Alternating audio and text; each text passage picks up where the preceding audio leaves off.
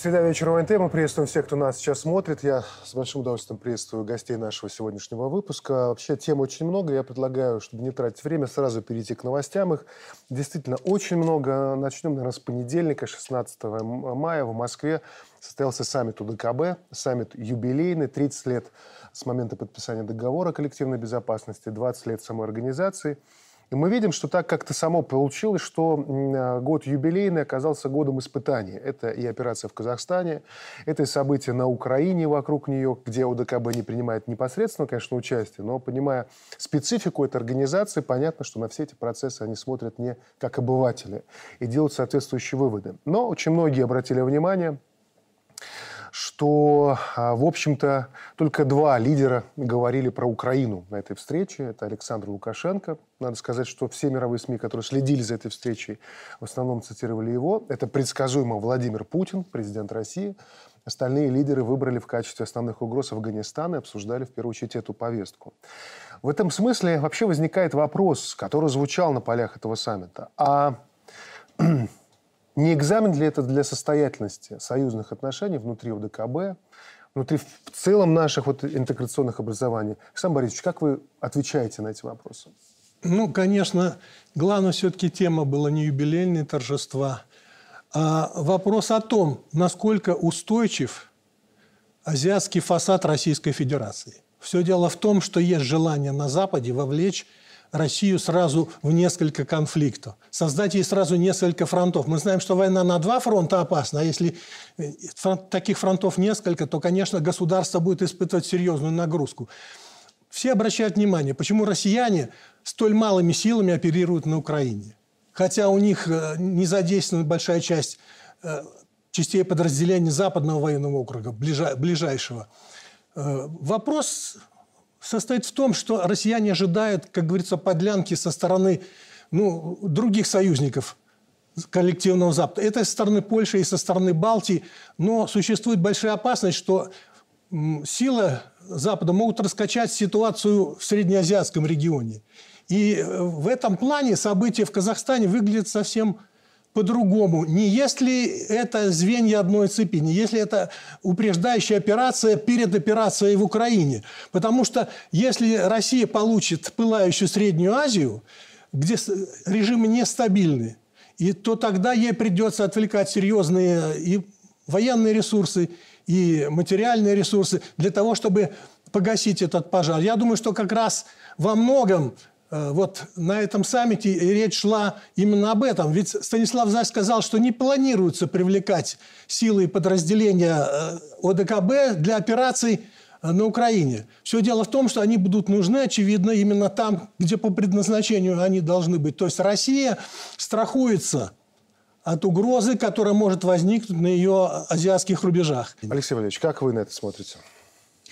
Ну, я соглашусь, что есть три потенциальных э, угрожающих безопасности России фронта. Это, конечно, среднеазиатский, закавказский, самый близкий к нам западный, где максимально горячая сейчас, условно говоря, фаза противостояния с Западом. И поэтому, естественно, в этой ситуации наша позиция Республики Беларусь, она ну, максимально понятна, честна и прозрачна. Мне, кстати, коллеги-аналитики из Средней Азии, когда послушали выступление нашего президента, очень так э, горячо поддержали, говорят, вот славянская прямота прямо честно говорит, угу. и понятно, кого он имел в виду, да, и многие поддержали его в этом. Но с другой стороны, мы можем понять и поведение да, того же Казахстана, все-таки э, ситуация до сих пор не стабилизирована политическая, элиты во многом еще не обновились, и Казахстану, да и другим государствам ОДКБ нужно привыкнуть к новой ситуации. Мы-то уже с 2020 года фактически существуем в неком новом режиме международных отношений. Но, тем не менее, ставить вопрос о поддержке, допустим, не военной, но дипломатической, экономической в отношении санкций – укрепления солидарности в этом плане мы должны и можем. А давайте послушаем как раз фрагмент выступления, который тоже попал в многие средства массовой информации, и потом э, дал почву для э, последующей аналитики. Послушаем. Если замысел такой, то, наверное, отсидеться ни у кого не получится. Самая опасная сегодня тенденция на Украине – попытки расчленения Украины. Уже созданы тысячные подразделения для того, чтобы под видом миротворцев войти в Украину защитить ее. Но вот сейчас как раз сценарий с распадом Украины наиболее обсуждаем. Причем, если изначально это было на уровне экспертов, я помню, как мы еще месяца два назад эту тему только затронули, сейчас это уже бытовой разговор. Люди на кухнях рассуждают, что вот дошла стадия до такой ситуации, когда э, задумываются о том, как и кто может отнять кусок от Украины. Андрей Евгеньевич, насколько реалистичен все-таки этот сценарий? к сожалению, э, реалистичен. К сожалению, для Украины и украинского народа. Действительно, если раньше вот этот польский политический, геополитический реваншизм войти ограниченным контингентом, а отжать для себя те области, которые там до 1939 года и так входили э, в состав империалистической Польши, то теперь об этом говорят и военные генералы, и, э, что самое ужасное для Украины, об этом говорят и украинские политики. Э, это маркер того, что э, Украина чувствует поражение. Украинская элита чувствует поражение.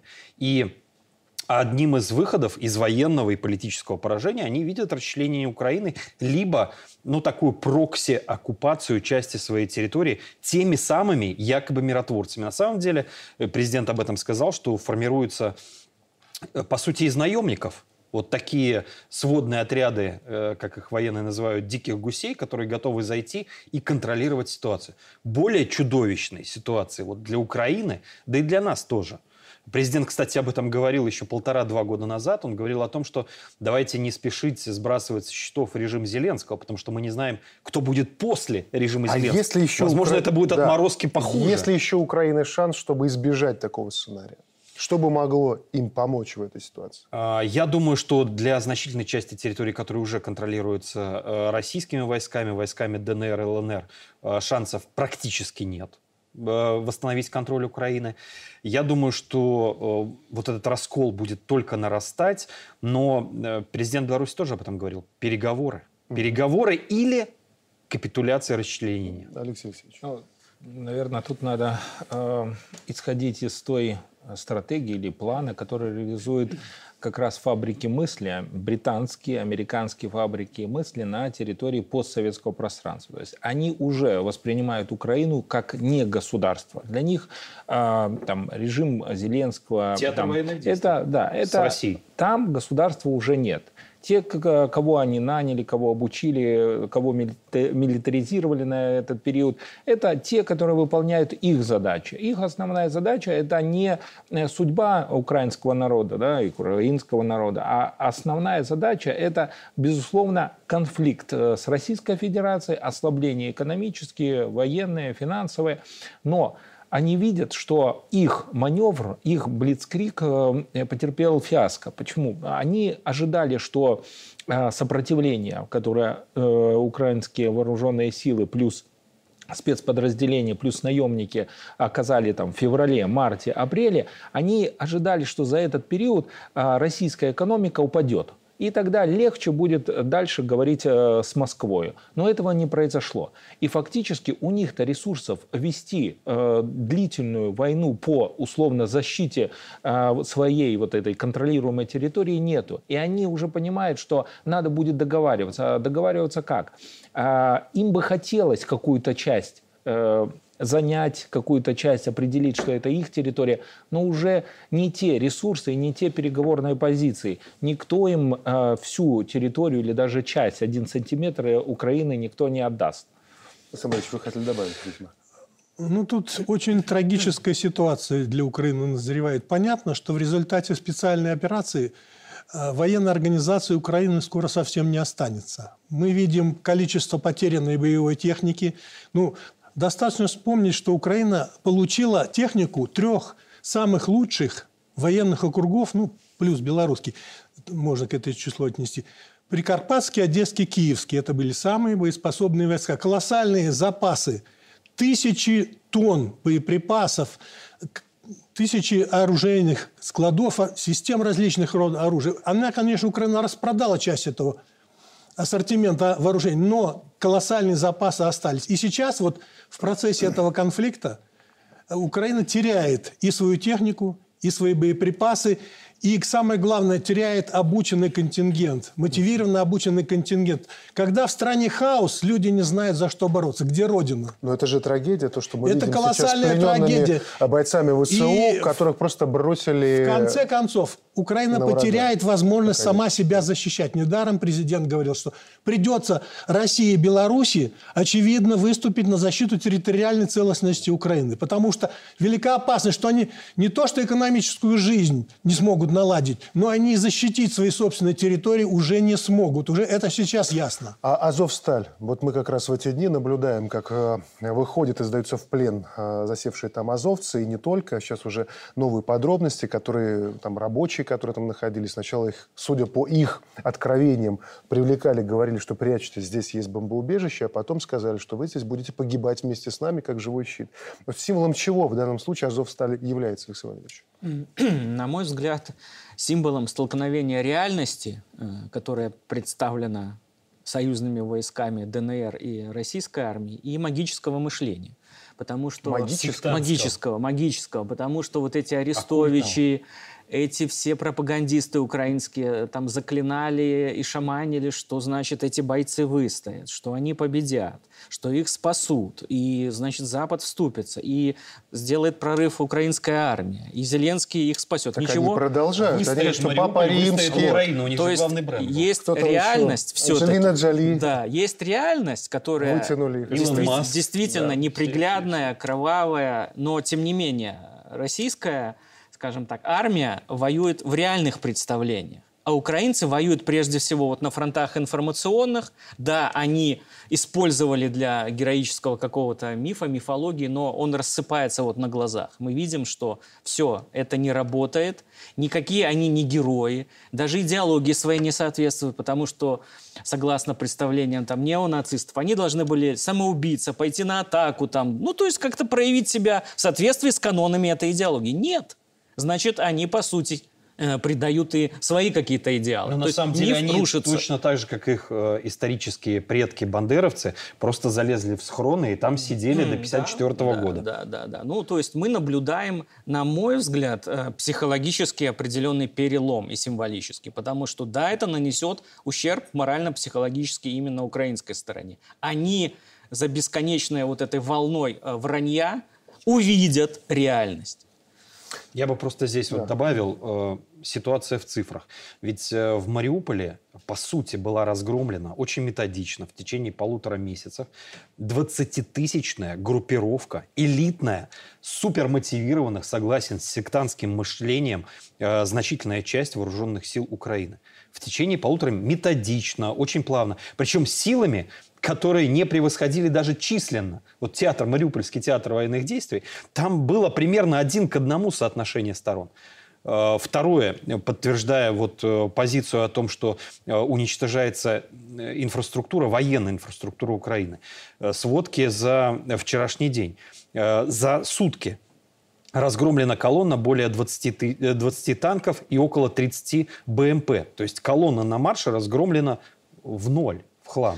Плюс окружение в Лисичанске еще 20 тысяч практически в полном окружении. Еще одну тему предложу вам. А как раз вот мы наблюдаем за тем, что происходит на Украине. Ну, параллельно это действительно, вот Алексей Валерьевич напомнил нам про то, что сосредоточено на, а, на наших западных рубежах в Польше.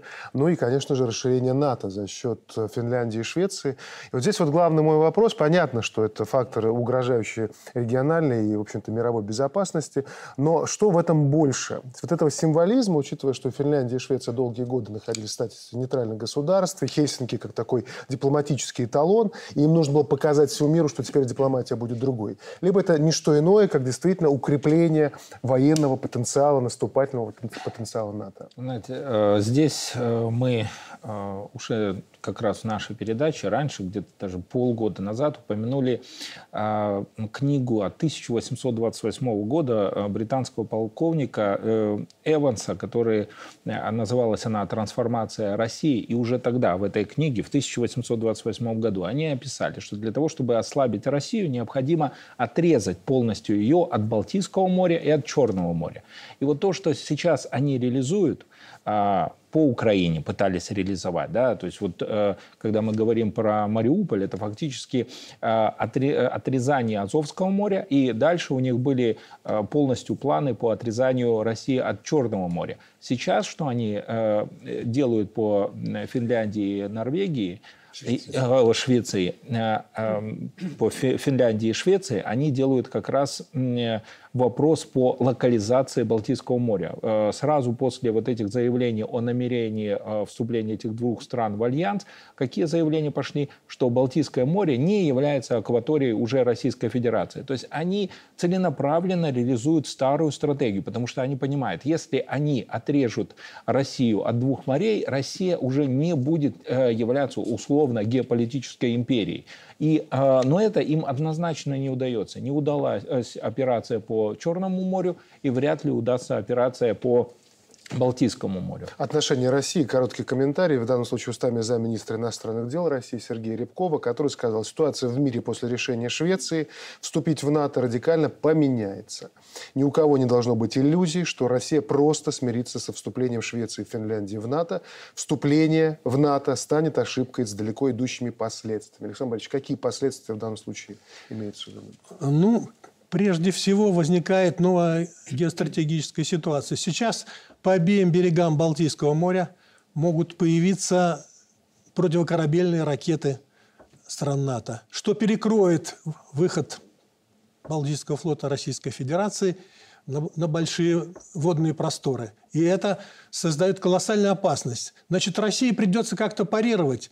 Я думаю, что незавидную ситуацию попадает и Швеция, и Финляндия, и Эстония тоже, потому что я думаю, что в случае начала каких-либо военных действий по ним будет нанесен упреждающий удар, который уничтожит всю тамошнюю военную инфраструктуру. Вот как раз вот похожие слова номинант на Нобелевскую премию Ян а, Оберг, а, а, как раз один из тех, кто придерживаться здравого смысла на Западе, вот говорит как раз о том, что Финляндия и Швеция, для них это решение может стать катастрофическим. Давайте его послушаем сейчас. Финляндия и Швеция заявляют, что присоединяются к этой потерпевшей провал и устаревшей организации. На мой взгляд, это катастрофическое решение, поскольку ни шведы, ни финны не извлекут из этого никакой пользы. НАТО доказало, что не способно обеспечить то, за что платят налогоплательщики, а именно стабильность, мир и безопасность. Мы переживаем худший мировой кризис с момента создания Альянса и должны задаться вопросом, кто спровоцировал этот конфликт. Все видные западные лидеры обещали Горбачеву, что НАТО не будет расширяться ни на пять. Но в определенных кругах такое обещание отрицают. Но это ложь, оно было дано. Неужели мы должны поверить, что в Финляндии и Швеции не станут размещать американские военные базы,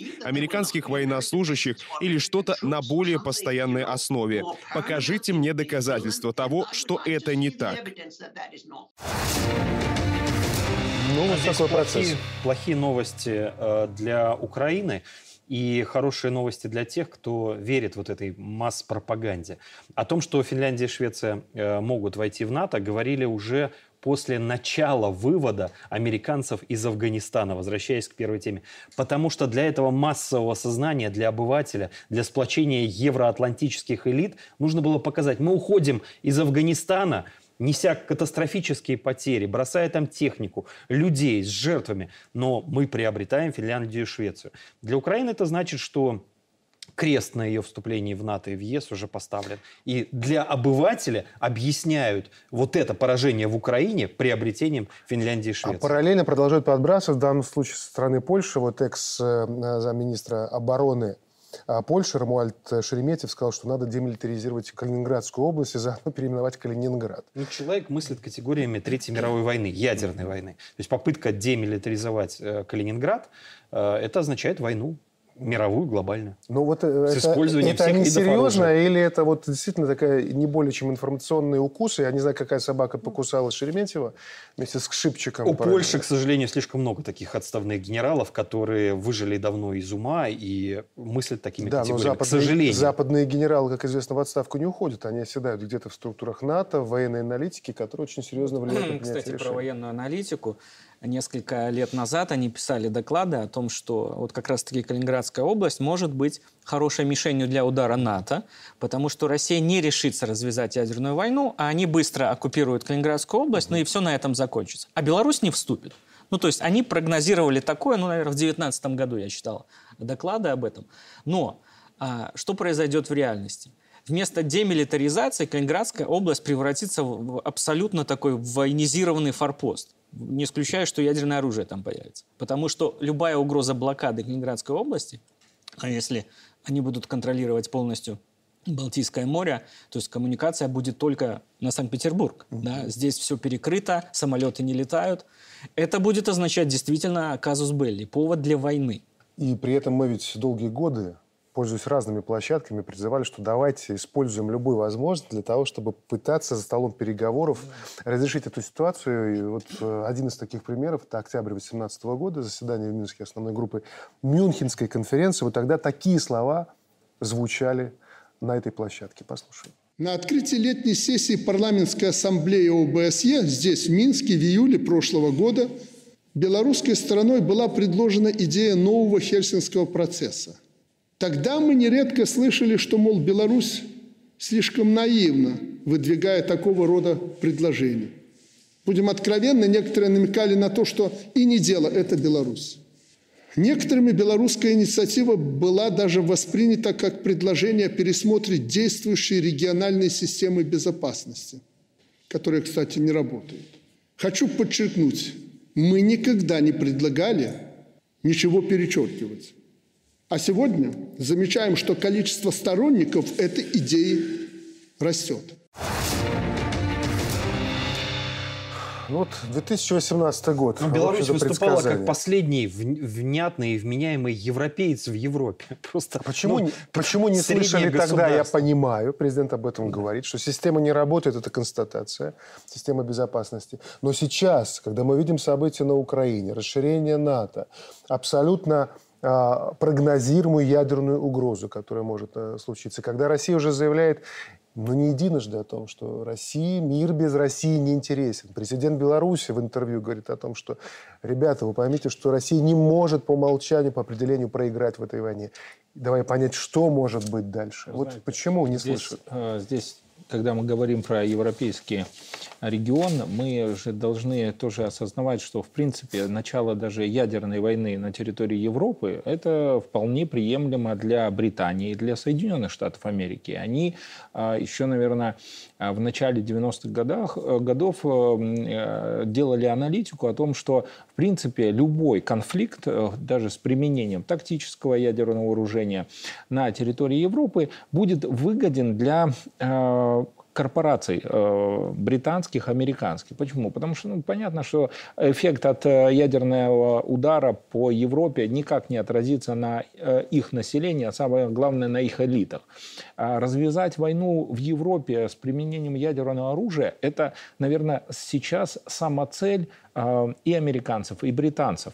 В этом случае однозначно а, такой эффект приведет к ослаблению Европы в финансовом, экономическом, а, промышленном плане. И этого, в принципе-то, и добиваются крупные британо-американские корпорации для того, чтобы убить своего основного конкурента. Основной конкурент – это Европа. Начнется в Европе ядерная война, даже любой удар ядерный на тот или ином конфликте, все, сюда, в Европу никогда на протяжении, наверное, ближайших там, 20-30 лет ни один инвестор не будет вкладывать деньги. Они это прекрасно понимают. Поэтому, когда мы говорим про какие-то конфликты, вооруженные, ядерные конфликты, мы должны говорить, понимать, что те, кто э, управляют, они а, сидят в крупных корпорациях, финансовых, промышленных, э, торговых, и думают совершенно иными категориями. У них категория отражается там, как задавить конкурента и как лучше продать свой товар. И больше не, ничего их не интересует. Тут пошутил Илон Маск очень элегантно о том, что Америку управляет тот, кто крутит суфлер Байдену. Да, да. Хорошая шутка такая телевизионная, надо будет ее зафиксировать. Э, на самом деле почему не был услышан президент Беларуси, почему не были приняты, в принципе, очень нормальные, очень внятные предложения Российской Федерации по общим гарантиям безопасности. Э, миропорядок сыпется. Это уже очевидно для любого, кто обладает там геостратегическим мышлением и даже не обладает. Мир сыпется, и крупные игроки фиксируют свои потери и свои приобретения. К сожалению, вот эта фиксация всегда во все исторические эпохи шла через войны либо локальные конфликты. Увы. Мы продолжим эту тему сразу после короткой рекламы. Оставайтесь с нами. Есть еще два очень интересных факта, которые крайне показательны в отношениях Запада к тому, что они считают Востоком, то есть к нам. Оставайтесь с нами.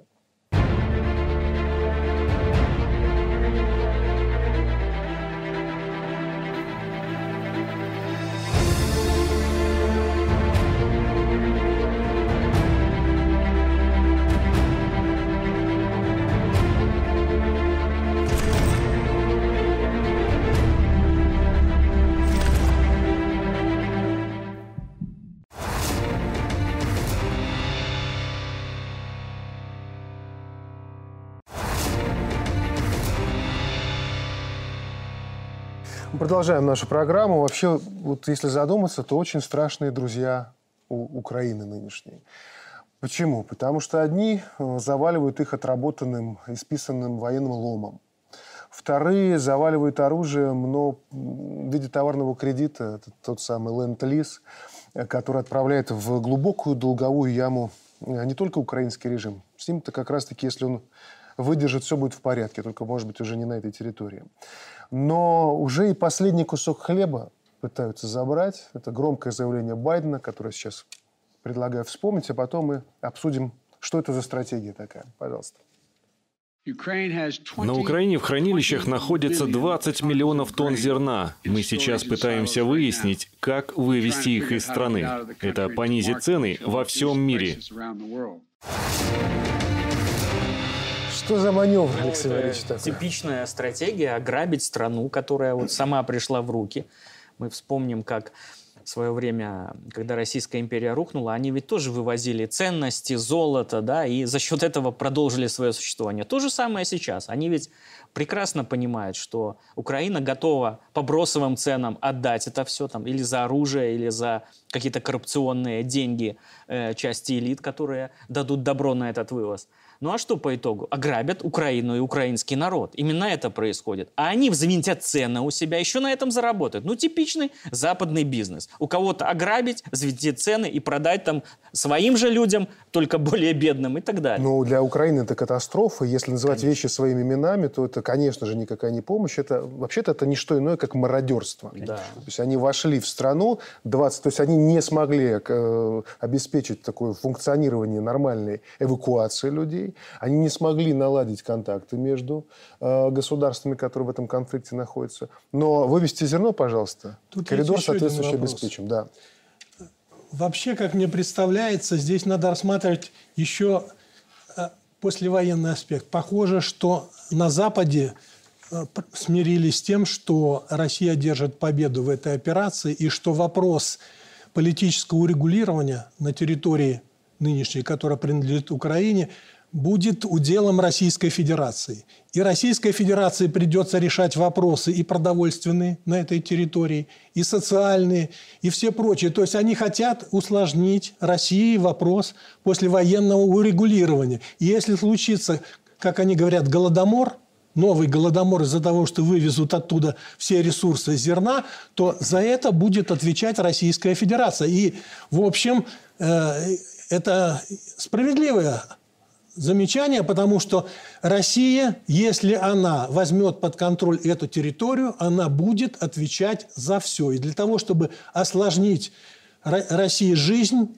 послевоенным периоде они делают именно это. Я просто не знаю. Они уже так делали. Они да. 8 да. лет так делали с Донбассом. Да. Возьмите да. Минские да. соглашения. Выплаты пенсий, социальные все выплаты. Это же все положили да, на ну вот Россию. Каждый раз крутишь, вот пытаешься поставить на место того же Зеленского, да, и вот представить, я не знаю, во что верит э, украинский президент, но то, что вот с этим даже зерном, но история ему не простит, люди ему не простят. Потому что ну, слишком много таких вот фатальных ошибок, которые могут я сейчас не про его биографию говорю, я говорю про братский украинский народ, который в данный момент проходит тяжелейшую ситуацию в э, своей истории, тяжелейшую. И но действительно возникнет ситуация, когда только Россия и Беларусь будут единственными готовы и желать оказать помощь украинцам. Но желательно, чтобы выжил украинский народ после таких решений, Дмитрий которые сейчас просто вы и мы с вами рассуждаем э, с категориями нормального государства, человеческого подхода, рациональными вещами а оперируем. они разве не А вышли они, с той же вот я среды, больше, больше счету? чем уверен, что они уже сейчас думают, как информационно и пропагандистски они будут нападать на Россию и перекладывать на нее ответственность за Голодомор. Их больше ничего не интересует. Вот поверьте, только вот этими своими кривляниями в средствах массовой информации переложить ответственность со своей головы и со своих плеч на плечи Российской Федерации или Республики Беларусь, они ведь так себя уже вели. И так продолжают себя Ну и вести. и это зерно уже начали зачищено. вывозить. Собственное пространство у них зачищено. То есть э, Безусловно. альтернатива для и местного весь, населения. э, ну не весь, но значительная часть коллективного Запада, Медина, да, им подыгрывает в этом. Я просто, если вы позволите, вот мы начали готовить когда эту программу и увидели вот сообщение Байдена по- про зерно, такой великий помощник и спаситель. Мы сразу начали смотреть, а где были аналогии в истории с подобным, и удивительные аналогии прямые есть. Вот пару примеров, позвольте. Значит, 1918 год, Министр иностранных дел Германии Рихард фон Кюльман выдал своему послу в Киеве такую инструкцию. Я цитирую. «Главная цель нашей оккупации – это обеспечение хлебного экспорта из Украины в страны Центральной Европы».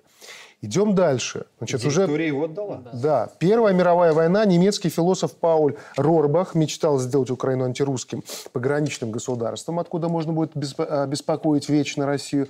И вот некоторые цитаты. «Кто владеет Киевом, тот сможет контролировать Россию. Игру на Востоке можно выиграть только одержав триумфальную победу на Украине. Это, я напомню, 1916 год. Ну а дальше вот эти идеи Рорбаха развивал уже один из главных идеологов нацизма Альфред Розенберг. Это уже апрель 1941 года, где он пишет.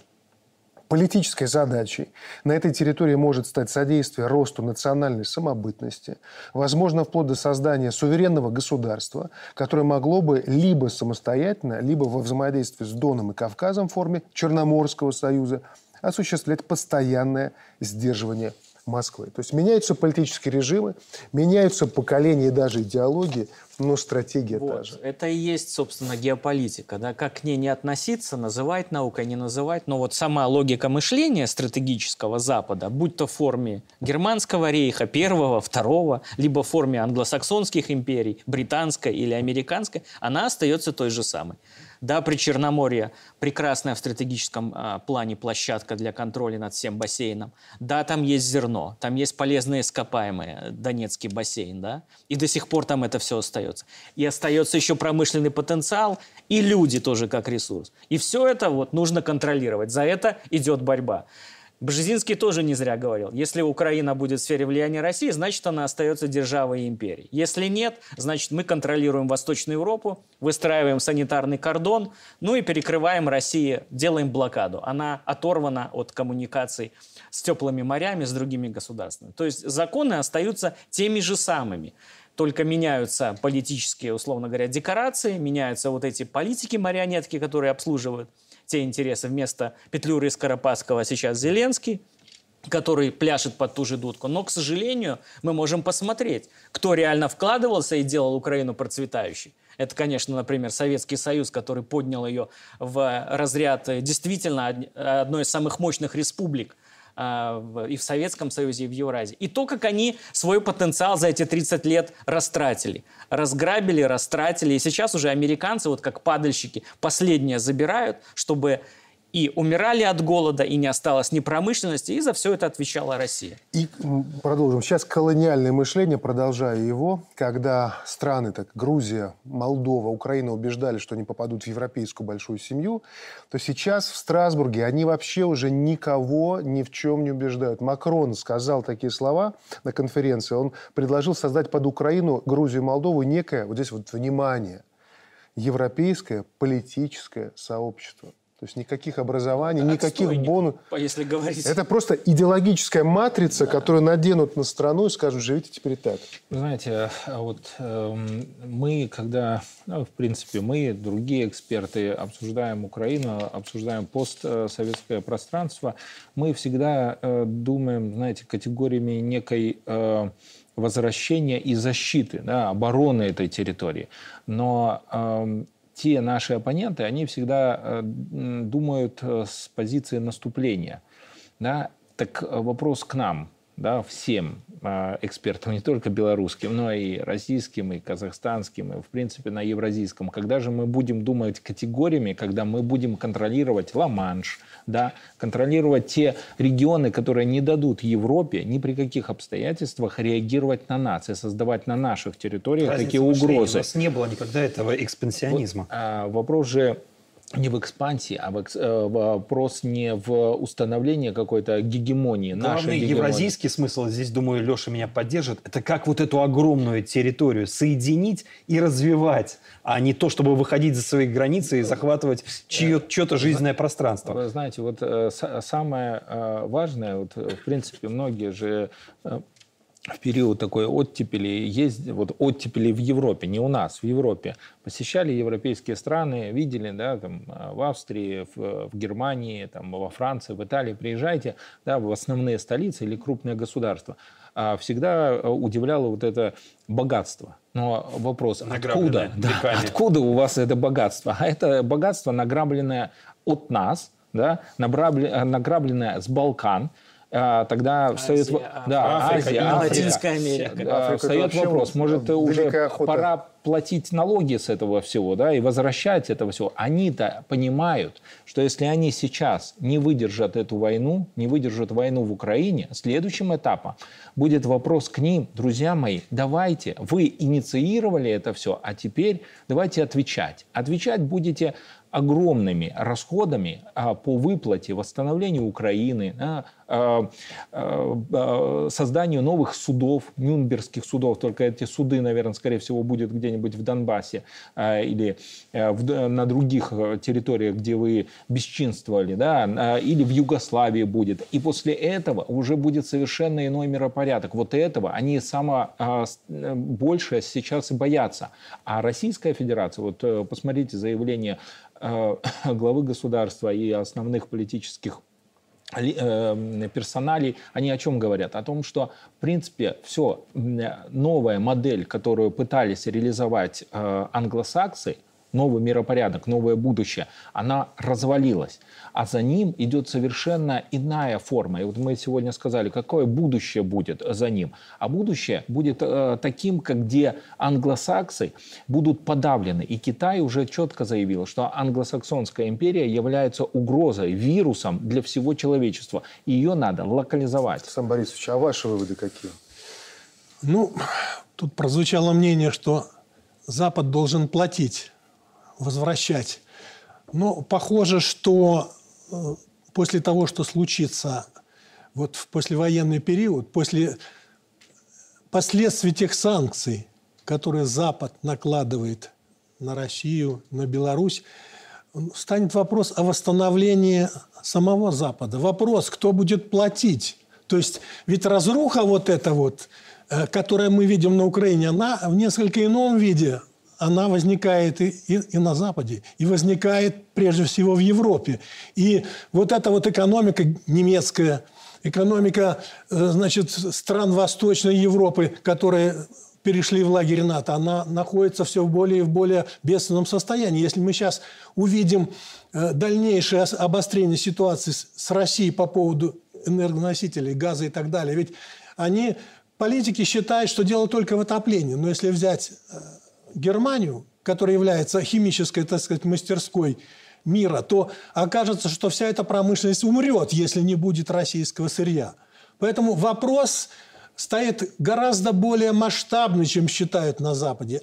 Им сейчас надо думать о собственном спасении, я уже так говорю, потому что ситуация развивается так, что рвутся логистические цепочки, рвутся источники, э, закрываются источники сырья и комплектующих.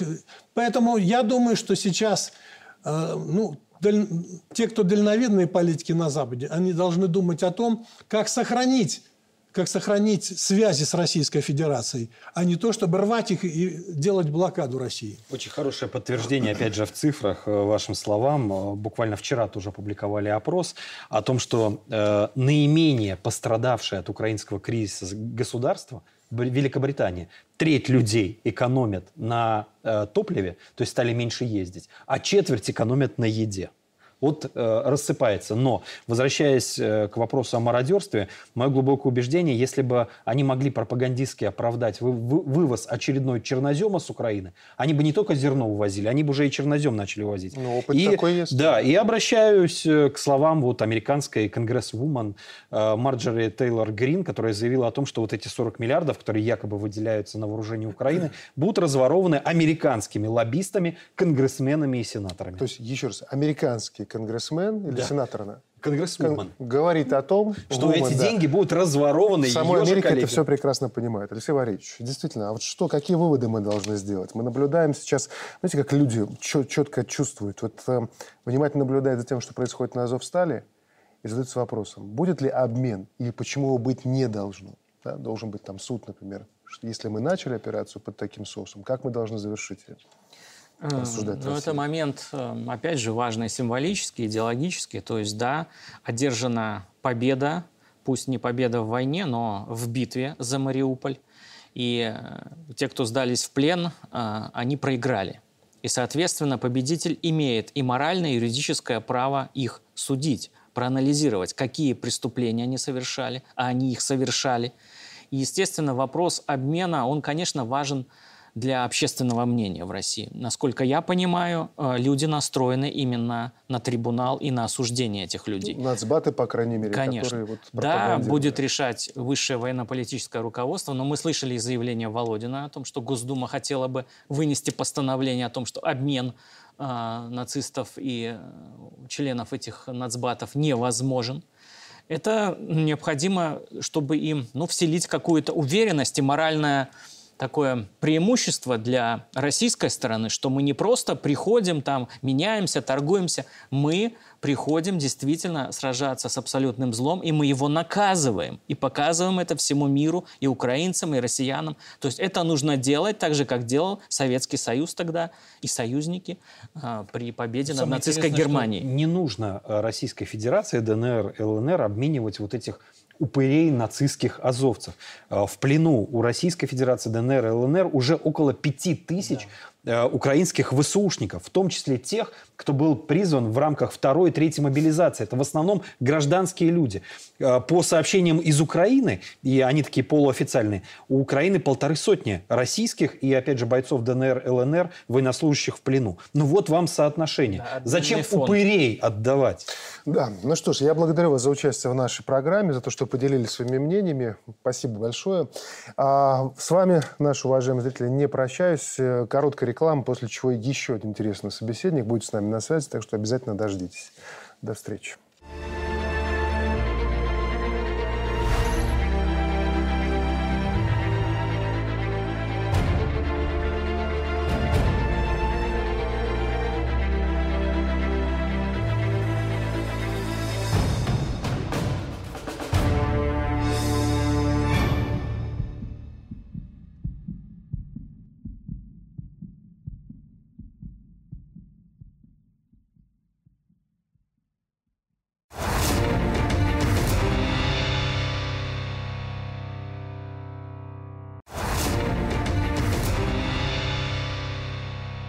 Мы продолжаем. Еще один разговор с очень интересным и всегда содержательным собеседником ожидает нас сегодня. Для кого-то пастырь, для кого-то духовный наставник, для кого-то, как принято сегодня говорить, лидер мнений.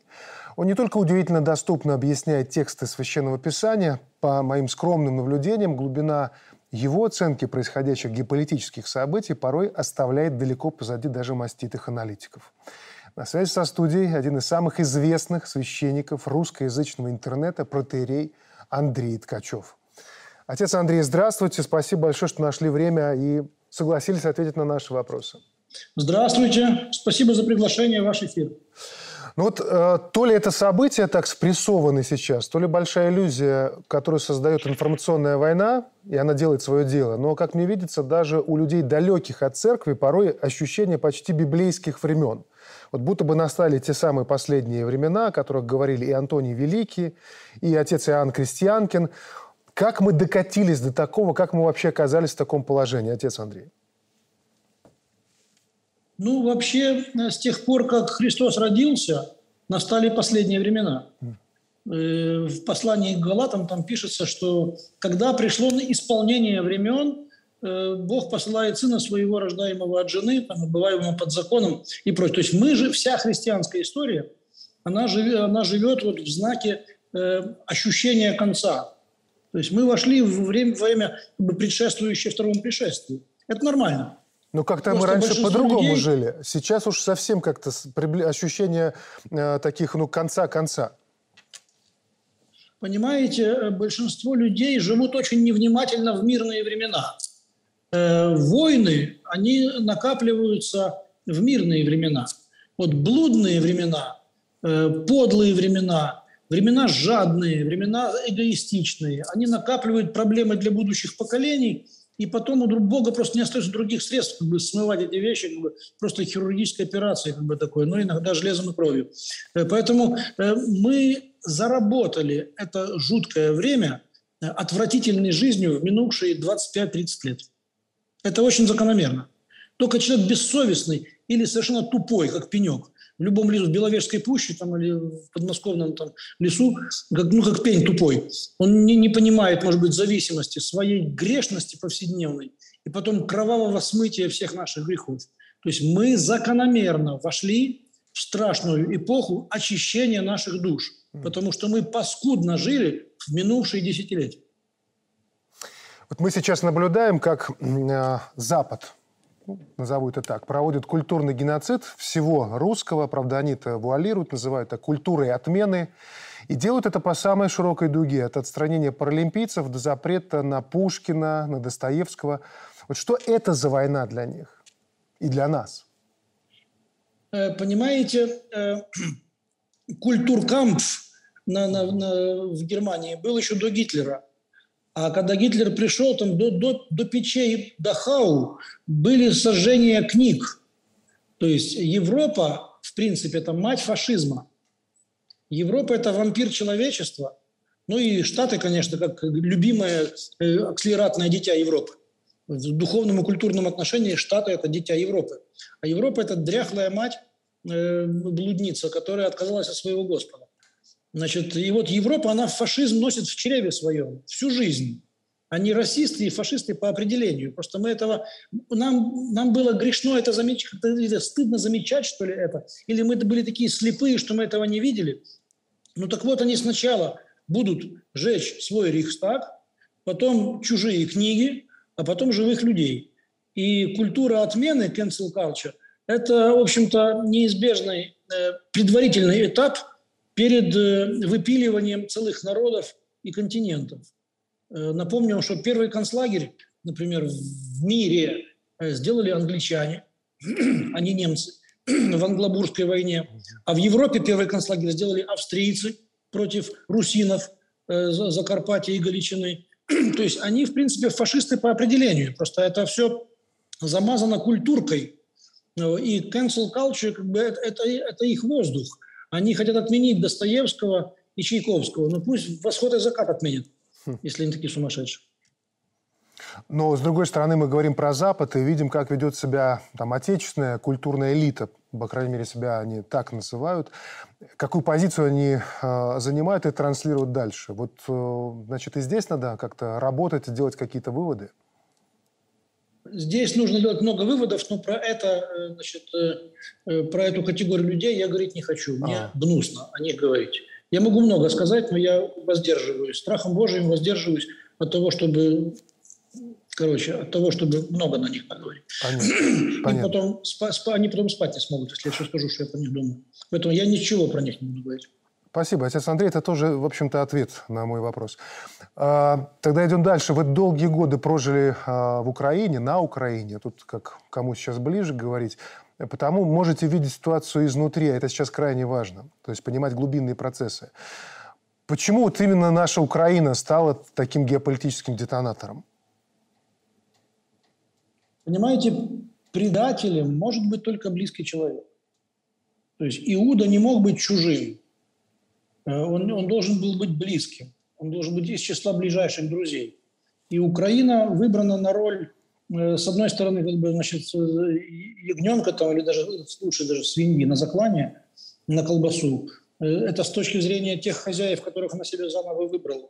А с точки зрения нашего, это наши братья, поэтому это Иудина роль, она вменена им как бы, значит, в их добровольную обязанность, поскольку они очень близкие к нам. У, них, у нас один язык, по сути, одна культура, одни взлеты, одни падения. Э, одно, одно историческое предназначение.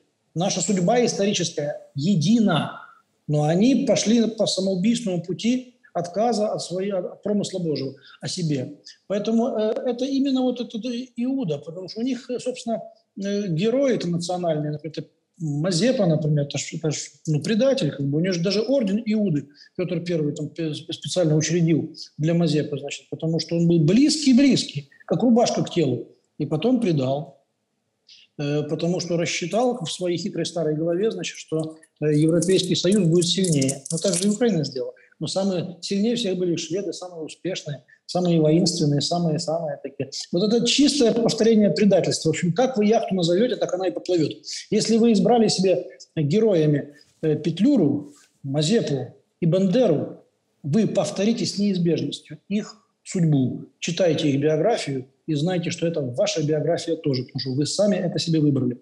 Они очень близкие к нам, поэтому чем ближе, тем гаже. То есть здесь нужно, конечно, отдать некую такую благодарность в кавычках э, сатанистам из-за океана, которые сумели развязать э, гражданскую войну на пространстве восточной христианской цивилизации. То есть мы уничтожаем бесноватых братьев. Это, это страшно, но это факт. Об этом писал Гоголь. Это было пророчески сказано Гоголем. То есть, хороший же был казак, чуть не хватало. Про Андрея, предателя, сказал Бачка. Я тебя породил, я тебя убью. Это прописано еще в наших культурных текстах. Это прописано в гоголевской э, Тарасе Бульбе тоже. Остап остался с отцом, а Андрей влюбился в полячку и стал предателем. Вы слышите эти слова? Да? Это же сегодняшняя конечно, газета. Конечно. И сам, и сам Тарас убил своего сына со слезами на глазах. Говорит, ну что ж тебе не хватало, паскуда? Хороший же был казак. То есть мы уничтожаем, по сути, фашизм вместе с его носителями э, из числа наших бывших братьев. Это кошмар, который, конечно, спасибо Америке, но и спасибо нашим бесноватым братьям. Они добровольно выбрали себе такую сатанинскую роль. Э, вот поэтому такая рана глубокая. Поэтому никого, ни у кого нет покоя, и все переживают, и все потеряли сон, потому что слишком близко все, слишком родное все. И вот у меня есть вопрос. Вот, отец Андрей, очень рад, что у вас получилось сегодня выйти с нами на связь. Эм, я вот... Не каждому можно такой вопрос сформулировать, а вот вам, я уверен, что можно. А он очень важен даже вот для наших зрителей, когда мы завершим этот разговор, чтобы мы задавали его себе. Вот у э, великого русского поэта Федора Тютчева есть такие строки «Блажен, кто посетил сей мир в его минуты роковые». И вот действительно, мы попали в тот кризис, из которого должны точно выйти не теми, которыми входили. Мы действительно своими руками создали вот всю эту ситуацию. Чему нас должно научить это время? Вот какими мы должны выйти из него? Прошлое нужно забыть. В прошлое мы не вернемся. Это стопроцентно, во-первых. Во-вторых, беда дается для покаяния и очищения. Для избавления от иллюзий. Например, у нас было халуйское идолопоклонство перед Западом, перед его якобы ценностями, его роскошной жизнью. Мы видим, что у Запада ценностей нет – это трусливые богоизменники и христопродавцы, которые привыкли жить за чужие деньги. Это единственная их ценность. И мы должны измениться в отношении к Западу, например, да? потому что Западом наказывал и наказывает нас Господь. Мы влюбились во француза, пришел Наполеон, разрушил наши иллюзии. Мы влюбились в немецкую философию, в капитал Маркса, значит, там и так далее. К нам пришли немцы разрушили наши иллюзии. Потом мы влюбились в Америку, блудную, с, с вавилонской блудницей и Голливудом, и, значит, и джинсами. А теперь это, значит, блудница залезла в Украину и уничтожает Украину на зло, так сказать, России и Белоруссии. То есть мы избавляемся от иллюзий. Нам нужно переоценить себя самих. Потому что у нас есть сокровища, которые мы не замечаем. Мы-то думали, что значит, там, счастье там, где-то в Калифорнии, там, значит, там где-нибудь там, или в районе там, Великих озер, там нет счастья. Там такие же люди. Вообще вся земля – это арена борьба, борьбы добра со злом. Нам нужно быть хозяевами на своей земле. Нужно взять в руки собственную историю. Нужно освоить свою территорию с ее огромными несметными богатствами. Нужно знать, что кроме непрестанного накопления э, денежных ресурсов и удовольствий, которые покупаются за деньги, э, значит, есть настоящие ценности. Потому что мы жили в свинских э, системе координат, в свинской системе координат. Вечной жизни нет, совесть – это химера, воруй и наслаждайся. Вот в какой парадигме воспитаны наши чиновники, наши олигархи, и наш кинематограф там в этой парадигме работал, и наша молодежь так жила. Значит, нам нужно вернуться к настоящим вещам. Семья, суверенное государство, совесть, бессмертие души, память ушедших поколений, уважение к старшим, радость от созидательного труда, хозяин на своей земле, ем заработанный хлеб, молюсь Богу и жду вечности, и хочу войти в рай. Это нормальный человек. Вместо голливудского подонка, которого нам как бы навязали как бы на голову какое-то как наказание последние 30 лет. Значит, эти наркоманы, преступники, блудницы, продажные чиновники, сумасшедшие полицейские, этот мусор нужно весь выкинуть навсегда и захлопнуть крышкой. Нужно полностью переоценить культурную, образовательную политику, отношение человека к Богу, к жизни, к вечности, к могилам предков и быть хозяином на своей земле. А это вся братья сгнившие, значит, пусть живет по своим лекалам, как бы, значит, я думаю, недолго осталось. Спасибо большое, отец Андрей, за участие в нашей программе. Было, правда, очень интересно. Спасибо вам большое. Христос воскресе! Воистину воскрес. Аминь. Всего доброго. Это был фрагмент разговора с протереем Андреем Ткачевым. Полная версия на официальном YouTube-канале ОНТ. Ну и некоторые выводы программы напоследок. Вот этот ответ Макрона о считае Запада, о котором мы говорили в первой части программы, который отмахнулся от Украины, Грузии и Молдовы, предлагая ему вместо полноценного членства в ЕС некий такой политический корсет, для кого-то это урок, для кого-то приговор. Что получается? Сначала они обрабатывали население этих стран сказками про равенство, высокими социальными стандартами, материальным многообразием. А когда дошло до реальных шагов, оказалось, что Буратино протыкает носом очаг на холсте. Вот даже удивляешься, что ничего не поменялось в сознании колонизаторов. Как покупали туземцев за пригоршню погремушек и ящик виски, так и покупают. Ну, расценки чуть поправили, суть та же. Одна проблема для них – не все хотят быть туземцами и торговать тем, что не продается от слова совсем. Я не хочу сейчас пытаться расчеловечить, чтобы противопоставить, вот они хорошие, мы плохие. Нет. Или наоборот, они плохие, мы хорошие. Мы слишком уважаем наших зрителей, вы сами разберетесь. Но правда в том, что нас уже давно противопоставили друг другу, и все, что нам сейчас надо, даже не осудить, а прозреть. Вот мы сейчас трубим отовсюду про информационную войну, да, она идет, да, она беспощадна, но она тактическая, шита белыми нитками. И она своим шумом и шоком отвлекает от куда более опасной битвы, от войны ментальной, которая ведется тихо, не спеша, очень долго, годы, десятилетия, а если надо, то и столетия. Она не бьет по верхам, ее задача проникнуть как можно глубже, и тогда мусульманин убивает христианина, католик – православного, коммунист – либерала, но по факту брат убивает брата. Вот такая война. Спасибо, что вы не туземцы и что вы с нами. До встречи через неделю. Счастливо.